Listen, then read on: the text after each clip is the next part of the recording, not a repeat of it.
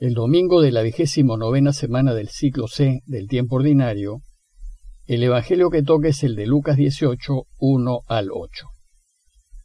En aquel tiempo Jesús, para explicar a sus discípulos cómo tenían que orar siempre sin desanimarse, les propuso esta parábola. Había un juez en una ciudad que no temía a Dios ni le importaban los hombres. En la misma ciudad había una viuda que solía ir a decirle, Hazme justicia frente a mi adversario. Por algún tiempo se negó, pero después se dijo, aunque no temo a Dios, me importan los hombres, como esta viuda me está fastidiando, le haré justicia, no vaya a acabar pegándome en la cara. Y el Señor añadió, fíjense en lo que dice el juez injusto. ¿Y acaso Dios no hará justicia a sus elegidos que le gritan día y noche? ¿O les dará largas? Les digo que les hará justicia sin tardar. Pero, cuando venga el Hijo del Hombre, ¿encontrará esta fe en la tierra? Al iniciar su capítulo 18, Lucas nos introduce a una nueva enseñanza. Dice el texto que en aquel tiempo, Jesús, para explicar a sus discípulos cómo tenían que orar siempre sin desanimarse, les propuso esta parábola. La enseñanza de hoy es pues acerca de cómo orar sin desanimarse. Tengan presente que los evangelios no son biografías de Jesús, sino que han sido escritos para enseñarnos el camino del Señor. Y su camino supone que somos personas de oración. Por tanto, tenemos que aprender que si queremos caminar su camino, la oración al Padre nos debe acompañar en todo momento. Y ésta ha de ser constante e insistente. El día de hoy Jesús nos ofrece su enseñanza a través de una parábola. Como saben, las parábolas son pequeñas historias ordinarias tomadas de la vida real y que todos reconocen, porque así es como suceden las cosas. Y de esas historias cotidianas, Jesús saca enseñanzas para ayudarnos a caminar. Entonces hoy, para enseñarnos a orar, Jesús nos relata la parábola de la viuda y el juez. Había un juez en una ciudad, dice el texto, que no temía a Dios ni le importaban los hombres y en la misma ciudad había una viuda que solía ir a decirle, hazme justicia frente a mi adversario. Lo primero que nos dice el texto es que ambos vivían en la misma ciudad. Las ciudades de la región que recorría Jesús solían ser pequeñas, y los oyentes podrían suponer que en la parábola ambos se conocían. Del juez nos dice que no temía a Dios, indicándonos así que no le interesaban los asuntos de Dios, y por ende no le interesaba la justicia, porque Dios es justicia. Y nos dice que tampoco le importaban los hombres. Parece que era un juez que solo le importaba lo suyo, y por tal motivo era capaz de pasar por encima de todos los demás. Y en tal sentido era un hombre injusto, como lo llama Jesús. Y de la mujer nos dice primero que era viuda. Como saben, la situación de las viudas en Israel era terrible, y usualmente terminaban pobres y desamparadas. Pero además nos dice que estaba sufriendo una injusticia. Nos dice la parábola que la mujer se volvió al juez para que la defienda, pues por ser viuda no tenía nadie que sacase la cara por ella. En realidad, a buen palo se arrimaba, pero parece que no tenía otra salida.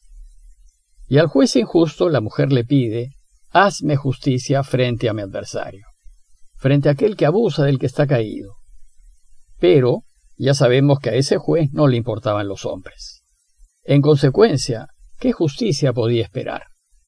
La parábola continúa diciéndonos que por algún tiempo se negó, pero después se dijo, aunque no temo a Dios ni me importan los hombres, como esta viuda me está fastidiando, le haré justicia, no vaya a acabar pegándome en la cara.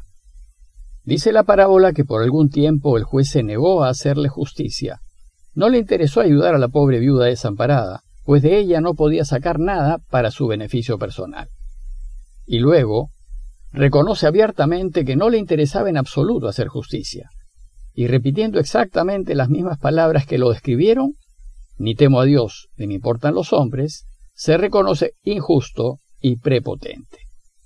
El problema es que durante mucho tiempo la mujer lo había estado buscando, y había estado pidiéndole que la ayude, solamente le pedía justicia, que cumpla con su deber, pues según su cargo él es quien puede hacerle justicia. La mujer había estado buscándolo, persiguiéndolo, insistiendo con mucha tenacidad y persistencia, a tal punto que llegó a incomodarlo. Entonces la reacción del juez fue, como esta viuda me está fastidiando, le haré justicia. Pero le hará justicia no porque es lo que debe hacer, sino para que la mujer no lo siga molestando, es decir, para que lo deje tranquilo. La reflexión del juez termina con una frase un poco difícil de entender no vaya a acabar pegándome en la cara. La expresión pegarme en la cara indica algo así como me volverá loco, me hartará. Esta expresión solo subraya la insistencia persistente de la pobre mujer. Bueno, pues luego de contar esta parábola Jesús saca la siguiente conclusión. Fíjese en lo que dice el juez injusto. Y lo que dice es, le haré justicia antes de que me vuelva loco. Es decir, escuchará su pedido y le hará justicia solo para que lo deje tranquilo, para que no lo siga fastidiando y molestando. Lo que Jesús desea enseñarnos es que nuestra petición al Padre debe ser tan insistente como la petición de la viuda al juez. Y nos enseña que de la misma manera hay que orar siempre sin desanimarnos. Nosotros debemos poner de nuestra parte todo lo que podamos, y lo nuestro consiste en la constancia en pedirle y ya Dios actuará y verá cómo y cuándo. Y esta acción de Dios es la conclusión de la parábola. ¿Cómo actuará Dios ante nuestro insistente pedido? Al final de la parábola, Jesús compara la actuación del juez con la actuación de Dios. Si el juez injusto hace justicia para que la viuda no lo siga molestando, ¿qué es lo que hará Dios? Jesús nos propone dos alternativas al actuar de Dios. Primero, ¿Acaso Dios no hará justicia a sus elegidos que le gritan día y noche? A diferencia del juez injusto que busca su propio interés y que no le importa el sufrimiento de la víctima, Jesús nos enseña que Dios siempre escucha a aquellos que le gritan día y noche. Y como Dios es el totalmente justo, Él siempre hará justicia a aquellos que se lo piden y dará a cada quien lo que le corresponde. Y segundo, ¿acaso Dios les dará largas? A diferencia del juez injusto que se demora, la hace larga y no atiende a la viuda hasta que se harta por el acoso de ésta, porque no le interesa ayudarla, Dios en cambio atenderá sin demora a los que se lo piden, porque sí se interesa por nosotros, porque nos quiere a todos y a cada uno en particular y de forma personal. La conclusión de Jesús es, les digo que el Padre les hará justicia sin tardar. Para Jesús Dios nos hará siempre justicia y no se demorará en hacerla, pero la hará a su manera, y a veces no en la forma como nosotros esperábamos. El Evangelio de hoy concluye con una afirmación de Jesús que parece algo enigmática. Pero, dice, cuando venga el Hijo del Hombre, ¿encontrará esta fe en la tierra? ¿Qué quiere decir Jesús? ¿De qué fe está hablando? Parece que se refiere a la fe de la viuda, la mujer estaba absolutamente convencida de que sería escuchada por el juez. Ella no tenía dudas de que el juez le haría justicia. Y como sabe que será escuchada, lo que hace es insistir. Y como el juez injusto le da largas, insistirá hasta llegar a desesperarlo. La fe de la que habla Jesús es aquella seguridad, aquella certeza, aquel convencimiento profundo de que cualquier cosa que le pidamos a Dios, Él nos escuchará. Bueno, pues esta fe es la que necesitamos para que nuestras oraciones sean escuchadas. Y eso supone estar convencidos de que hay un Dios bueno, que siempre nos escucha, que nos quiere y que se preocupa de nosotros. ¿Y qué significa eso de cuando venga el Hijo del Hombre? Parece referirse a las enseñanzas de la Iglesia acerca de la segunda venida del Señor. La Iglesia siempre ha estado convencida de que Jesús volverá por segunda vez a cerrar la historia e iniciar una era de paz y de felicidad plena. Y afirma que Jesús llegará en cualquier momento, cuando menos lo esperamos.